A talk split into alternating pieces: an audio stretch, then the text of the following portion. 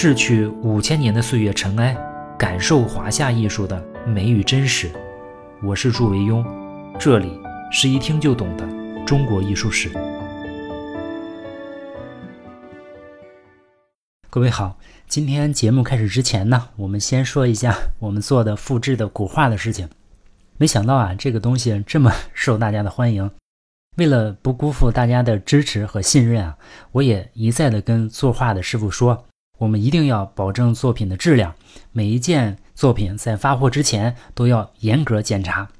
我们争取啊，慢慢的把古代的那些著名的作品啊，都陆续的上架。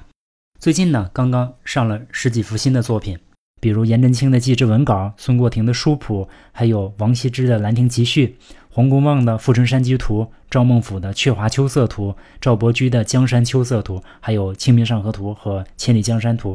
顾闳中的《韩熙载夜宴图》《洛神赋图》，还有苏轼的《寒食帖》等等。呃，另外要补充说明一下啊，原来有几位听众订的那个《踏歌图》和《西山行旅图》啊，这两幅是这种大幅的作品。我们在做的过程中啊，就遇到一个问题，发现出废品的概率啊特别高，可能要做出好几幅啊才能做出一幅好的，所以这个成本啊就直接翻了好多倍。我们现在用的绢啊，都是当年二玄社选用的。当时其实跟很多材质都比对过，这个效果应该是最好的。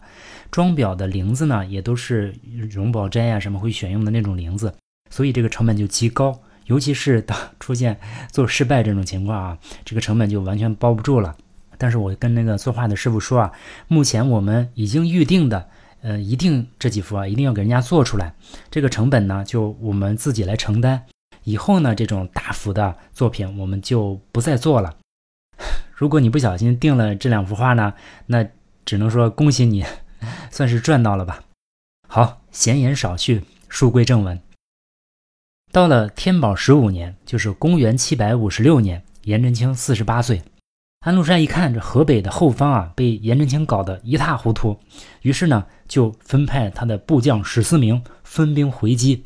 史思明一到啊，那马上就看出专业跟业余、正规军跟民兵之间的这个差距。号称几十万的唐军啊，根本不堪一击。河北的战略态势就急转直下。正月的时候啊，叛军就围攻常山，首先抓获了负责送信的严继明，用他来要挟严杲清投降。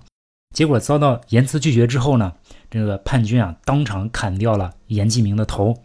颜杲卿呢，就苦守长山数天，那真是里无粮台，外无救兵啊！颜杲卿一直战斗到最后，他没有看到长安城的皇帝李隆基，也没有等到太原城的救兵王承业。最终呢，长山城破，颜杲卿呢就兵败被擒。颜杲卿被押到洛阳，安禄山格外恼火，因为啊，颜杲卿是一路由安禄山提拔上来的。最终做到了常山太守的位置，算是有知遇之恩吧。安禄山当初的安排啊，就是等起事之后啊，让颜杲卿接应的。结果这个安禄山没想到是个这么凶狠的接应。安禄山就问啊，说别人可以背叛我，你为什么要背叛我？颜杲卿就反问说，我家世代为大唐的臣子，信守忠义，但是你呢？你本来就是个胡人的奴隶，天子有什么辜负你的？你为什么要反叛朝廷呢？安禄山就非常愤怒啊，命人就把颜杲卿身上的肉一片一片割下来，凌迟而死。颜杲卿一家三十多口啊，其实都很惨，很多人都被截去了手脚，就折磨致死。但是啊，每个人都至死骂声不绝。安禄山本来一直以为啊，李隆基就是一个昏庸的老儿，干掉他呢很容易。但是直到这一刻啊，他终于明白，他的对手啊不只是李隆基，而是千千万万的。世人的风骨，一种无形的力量让他感受到无法战胜。他用残忍的方式杀掉了颜杲清一家。他看似赢了，但是啊，赢的让他胆寒。到了三月初的时候啊，颜真卿啊就联络清河和博平两个郡，以三郡的兵力啊，在唐邑西南打破叛军袁志泰部，军声大振。但是啊，不怕狼一样的对手，就怕猪一样的队友。在李隆基和杨国忠这两个猪队友的努力之下，到了六月九号的时候啊，潼关失守；十三号的时候，李隆基西奔；到了十七日啊，长安城就陷落了。七月十二日的时候，太子李亨就在灵武继位。李亨呢，就是唐肃宗。都城陷落啊，军心动摇。十月的时候啊，颜真卿的部队就被击败。颜真卿没有办法，只能弃城，率部南下，渡黄河，从水路到荆襄地区，然后绕道北上。到了公元七百五十七年，四十九岁的颜真卿啊，辗转到了陕西凤翔，他就见到了唐肃宗李亨。李亨啊，任命他为宪部尚书。呃，当时改了名字啊，这个宪部就是原来的刑部，很快之后又改过来了。不久呢，又调任御史大夫，还是干监察。但是这个时候啊，朝廷正处在一片混乱的状态，很多人都是得过且过嘛。但是颜真卿啊，仍然像平常一样按法律办事，弹劾了一众不合格的大臣，这就是颜真卿延续一生的态度。此时啊，安禄山已经建立了韦燕，当起了皇帝。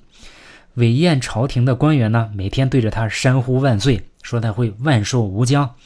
但是啊，洛阳城里的群众啊，私下里却说啊，他很快就会不得好死。我们听群众的。这一年的一月二十九日的早上，安禄山呢，并没有像平时一样起床、刷牙、洗脸、吃早点。以后呢，他再也不用这么做了，因为一把刀在昨天夜里啊，割开了他臃肿的腹部，下水流了一地。刀的主人呢叫李珠儿，是个太监。李珠儿的主人呢叫安庆绪，是安禄山的儿子。反叛的势头啊开始出现了逆转。到唐肃宗的乾元元年，就是公元七百五十八年的时候啊，颜真卿五十岁。五月啊，朝廷追赠颜杲卿为太子太保，谥号是忠节。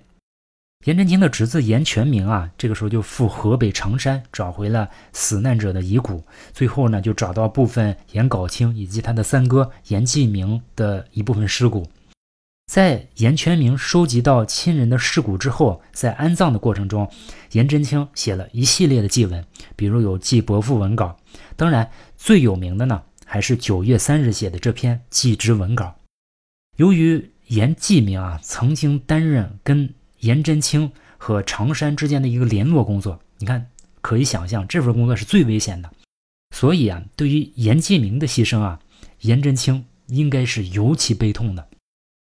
虽然所有的努力都付诸东流，亲人牺牲了，城池也失守了，虽然已经看透了这个真实却无比残酷的现实，但是当他拿起笔啊，颜真卿依然倔强。他会用笔把现实的痛苦、生硬、悲壮毫不掩饰地展露在世人的面前。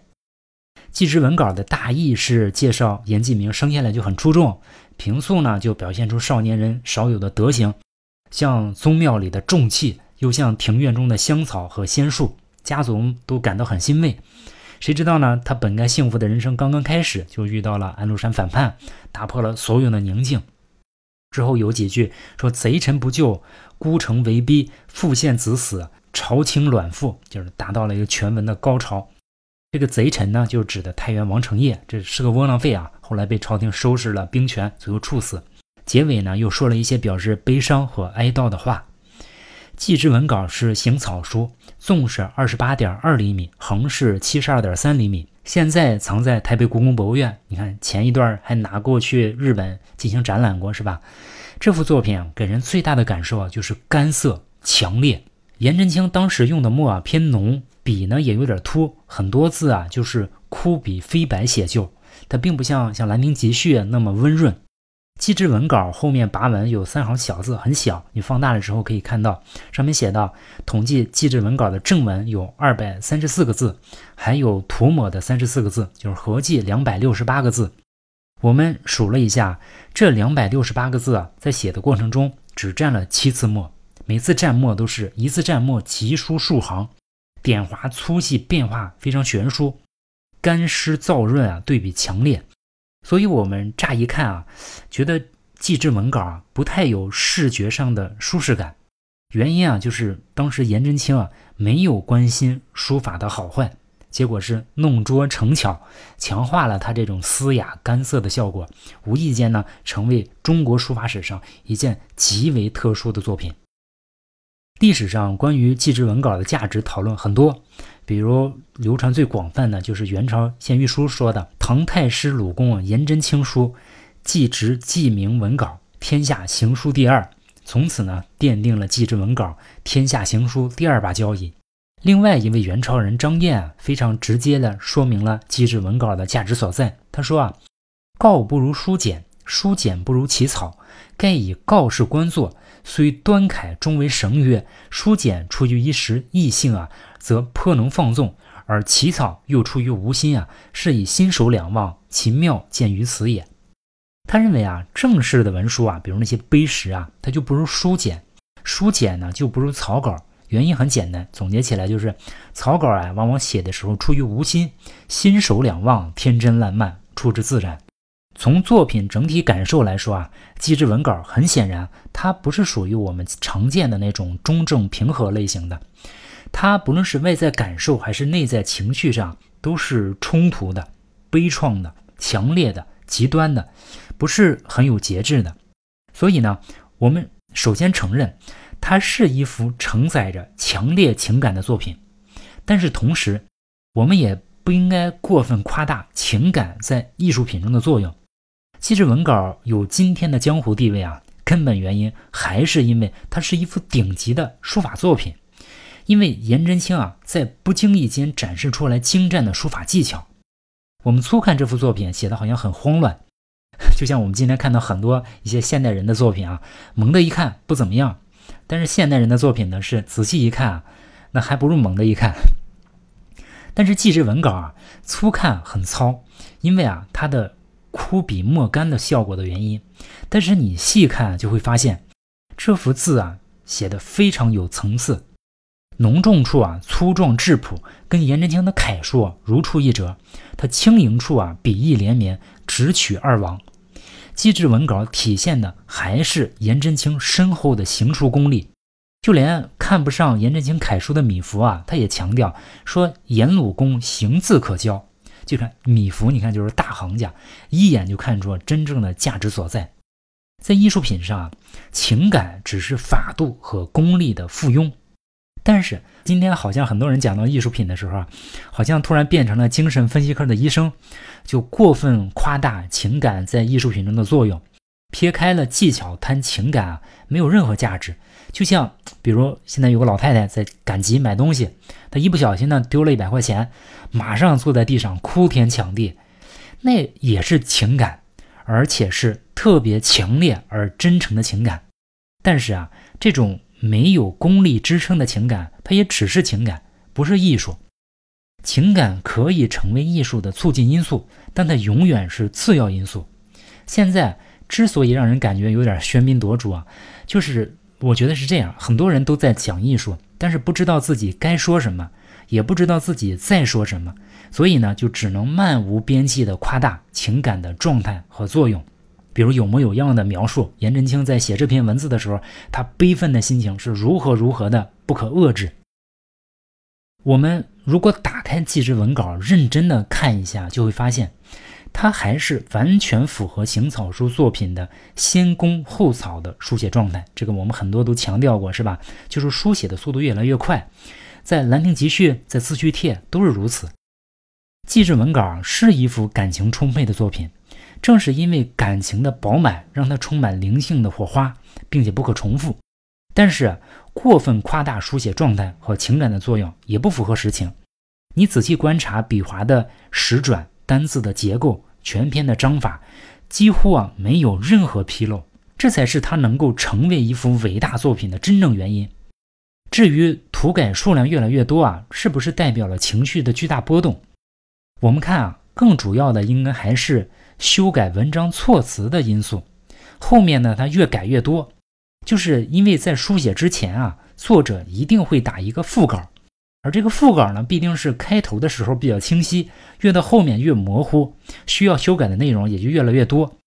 所以总体看下来啊，颜真卿的心情一定是悲愤的，但是绝对没有到不可医治的程度，总体还算比较平静的。我们看文章措辞啊，颜真卿的思路还非常清晰，笔下也完全不失法度。因为此时啊，距离颜季明的死已经过去了整整两年零八个月。你说这个悲伤能有多么的不可遏制？九月写完祭日文稿，十月初呢，颜真卿就被诬告，被贬为饶州刺史。刚毅的、不屈的、不肯同流合污的他，总是这么不受欢迎。颜真卿从此以后啊，仕途就变成了过山车。到了乾元二年，就是公元七百五十九年，颜真卿五十一岁，任饶州刺史。当时啊，饶州一带盗匪横行，颜真卿啊智擒盗首，当时四境肃然。你看，跟当年李邕那个做派一样。这一年呢，他意外发现了一通碑，在饶州啊，就是欧阳询所书的《建福寺碑》。颜真卿早年大量学习欧阳询。所以当然慧眼识珠了，发现这个太重要了，于是啊就派人建了一个亭子保护这座碑。但是遗憾的是啊，这个建福寺碑还是没有能够保存到今天，因为他到了北宋的时候啊，建福寺碑处在范仲淹的管辖范围之内。那范仲淹当然也识货了，又把这通碑又严格的保护起来。有一次啊，有一个书生啊向范仲淹献诗，哎，范仲淹发现这个诗文啊写的非常好，很欣赏。但是啊，这个书生啊太穷，生活都有困难，于是范仲淹就动了怜悯之心，准备让他踏一些这个建福寺碑的拓片啊，帮他解决生活问题。结果就在范仲淹准备让这个书生做拓片的时候，突然雷声大作。我估计啊，当年颜真卿啊建这个亭子的时候啊，也没有装避雷针，这个雷啊就直接把这个建福寺碑啊当场劈碎。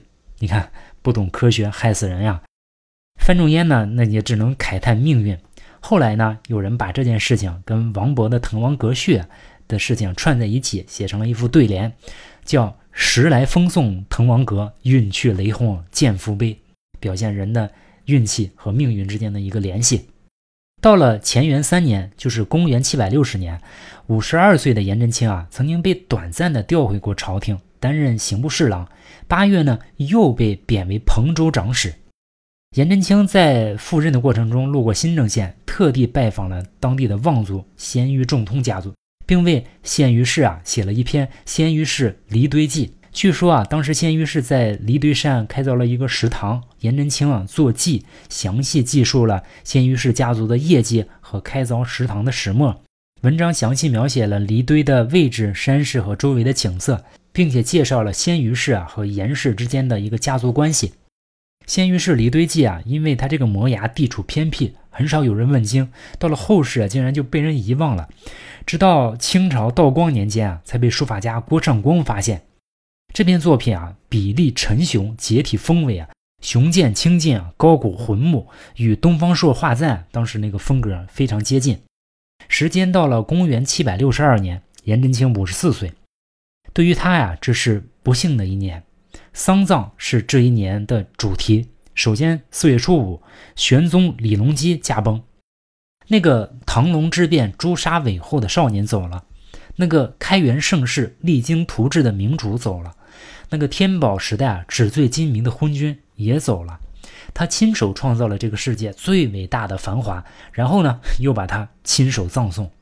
他有无数的功勋和业绩，可以向古往今来任何一个帝王炫耀。他对这个世界做的唯一错的事情啊，就是活的时间太长了。此时啊，他终于走了，带着他的骄傲、光环、愤怒和愧疚，一声不响的走了。这件事情呢，对李亨啊触动很大，因为李隆基对不起天下所有的人，但是唯一对得起的人就是他。也许是因为过度伤心啊，本来就身体很不好的李亨啊，仅仅十三天之后啊。到四月十八，肃宗李亨接连又驾崩。两天之后呢，代宗李煜继位，连发国丧。颜真卿为皇帝和这个国家哀痛，一直到了十一月十日，颜真卿的二哥颜允南去世，颜真卿又是悲不自胜。这一年呢，他又被调回中央工作，官职呢是礼部侍郎。毫无意外，他也再次得罪了宰相元载。到了公元七百六十四年，颜真卿五十六岁。他被进爵鲁郡开国公，十亿三千户，二品勋阶，所以我们后来经常称颜真卿为颜鲁公啊，就是从这个时候开始。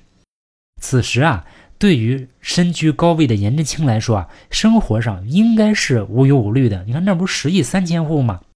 但是令人惊奇的是啊，就在这年，颜真卿竟然到了米无下锅的境地。他在致李光弼的《齐米帖》中说啊。卓生于世啊，举家十周，来已数月，今又庆节，旨意忧艰，折带深情，故令投告，汇集少米，实际奸勤啊，仍数干繁也。真卿状。颜真卿啊，说自己不擅长谋求生计，全家呢只能喝粥，已经有好几个月了。到了现在呢，竟然连喝粥都喝不上了，所以只能跟李光弼啊祈求一些米下锅，不能不让人感叹。虽然全家都已经到了挨饿的境地，但是啊，大业上丝毫不能妥协。在这一年呢，颜真卿还写了《征作未帖》。此时啊，那个把大唐折腾的元气大伤的安史之乱终于彻底平定。大唐的中兴名将，在安史之乱立了大功的郭子仪呢，也凯旋回朝。代宗李煜啊，就命令文武百官到长安城外举行欢迎仪式。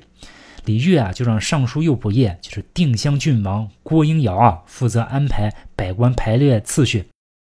中国人对于次序和站位这些礼仪形式是特别看重的，所以这是个大事儿。郭英尧呢，为了取悦大宦官于朝恩啊，不顾朝廷的规制。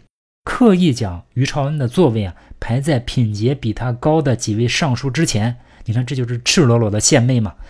所有人都知道，但是大家都忍了，只有颜真卿忍不了。他一怒之下呢，就写了这篇《争作未帖》，又叫《与郭璞夜书》，也是一个草稿，原迹已失啊。现在刻石存在西安碑林。《争作未帖》与祭侄文稿还有祭伯父稿并称为颜氏三稿。争作未帖这个字啊，写的四平八稳，不急不厉，跟平常颜真卿的字啊，看起来稍有差异。它是以执笔为主啊，浑厚质朴，笔力苍劲。虽然是行书啊，但是前十行呢，我看是偏行楷，最后十行呢是偏行草。用笔的粗细浓淡也不拘一格，中间有也有很多涂抹。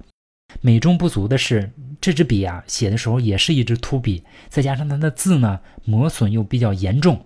导致这幅作品没有受到足够的重视，但是仍然受到很多人的好评啊。比如苏轼就说：“比公其他书尤为奇特，信乎自然，动有姿态。”夸奖颜真卿行书好的米芾更是说：“秃笔字字异相连属，飞动鬼形异状，得于意外也，是之言行第一书也。”这就是他们对征作未帖的重视。到了唐代宗永泰元年，就是公元七百六十五年，五十七岁的颜真卿啊，任吏部尚书。到了第二年呢，宰相元载专权，他惧怕臣下尚书啊，皇帝啊说他坏话，于是呢，怂恿皇帝说，以后的尚书呢，先交给宰相看，然后再交给皇帝。颜真卿啊，就再次表现出了他的不屈，直接上书啊，论百官，论书事，这跟元载对着干。于是呢，他也毫无意外，就再次被贬到吉州别驾。在接下来的十年中啊，他在仕途上一直遭受打压，亲人呢也逐渐离世，他的那些兄弟们啊，在这段时间凋零殆尽，包括他的弟弟颜允藏也离世，这让他无比痛心。但是啊，苦难和挫折只会让平庸的人屈服，颜真卿啊却没有丝毫的改变，他仍然要尽自己的所能，把这个天下。力所能及的变得更好，比如啊，在抚州任职的五年中，颜真卿啊就狠抓农业生产，深入落实中央有关三农问题的政策，想群众之所想，急群众之所急，政府带头，大力推动老百姓关心的和迫切需求的基础设施建设，比如像清理河道的淤泥，或者建设防止水患的长坝。抚州百姓啊，为了纪念颜真卿，将这个长坝命名为千金坡，并且建立祠庙，经常祭拜。颜真卿呢也明白说两手抓，两手都要硬的道理。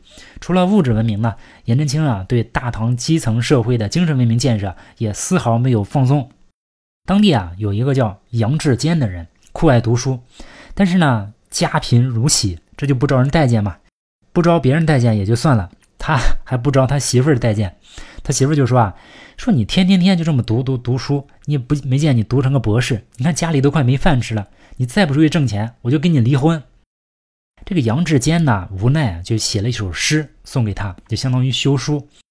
这个诗里面说啊，当年立志早从师，今日翻成鬓有丝。骆驼自知求是晚，蹉跎甘道出身迟。金钗一撩拨心发，鸾镜从他别画眉。辞去便同行路客，相逢即是下山时。他的妻子拿着诗啊，到衙门准备去办离婚手续，但是啊，这个案子啊就被颜真卿看到了。颜真卿啊做了一个让人瞠目结舌的决定。对于这个夫妻感情已经破裂，并且双方自愿离婚的案子啊，颜真卿啊大加指责，并且殴打了原告二十大板子。这种操作啊，当然不符合当代社会婚姻法，但是这是唐朝，颜真卿认为啊，这种事儿啊败坏了道德教化。应该给予惩戒，要制止这类轻浮的行为。所以，对于这个抛弃丈夫的女人啊，应该挨二十板子再去改嫁。颜真卿呢，还给杨志坚在军队里面谋过差事。四面八方的人听说过这件事啊，都心悦诚服。据说啊，从此以后，江南一带的女子啊，再也没有敢随便抛弃自己丈夫的。在五十五岁到六十五岁之间啊，颜真卿在各地奔波，近似流放。这个时候呢，国家颓废，亲人离世，白发渐多，人生的体验更加丰富，艺术的体验呢也更加深刻。颜真卿的书法这个时候逐渐的开始进入到画境。这段时间呢，他大量的写碑。我们观察他每一篇作品，你看他的作品很多啊，大概有七十多篇，累积的这么多作品。我们看这些作品啊，都没有重复的感受。笔意所到，不拘成法，也不拘过往，大胆变法，自出新意。有一篇文章叫《颜体书法的三重境界》，我没有查到出处是谁写的啊，但是这篇文章对此时的颜真卿总结的非常好。他说啊，既至此境界，颜真卿已一扫初唐以来的那种楷书风貌，前者侧，后者正；前者严，后者壮；前者雅，后者直；前者瘦。后者肥，前者法度深藏；后者有法可循。前者润色开花，后者元气淋漓，可谓变法出新意，雄浑铸颜体。到了大历四年，就是公元七百六十九年，六十一岁的颜真卿啊，这一年写了很多碑诗，其中很多啊都是给他的至亲所写的，比如像颜允南碑、颜敲卿碑、颜幼余碑、颜允藏碑等等。颜真卿的笔下已经完全是一副率真、悲壮、嘶哑、雄浑的美。这种书风啊，乍一看很难让人接受，但是慢慢品味啊，也有它独特的壮美。就像我们今天结尾这首曲子，有一点像颜真卿晚年的字。你乍一听呢，嘶哑、干涩，多听一会儿呢，就能体会它背后的豪迈、高昂和悲壮。好，下次见。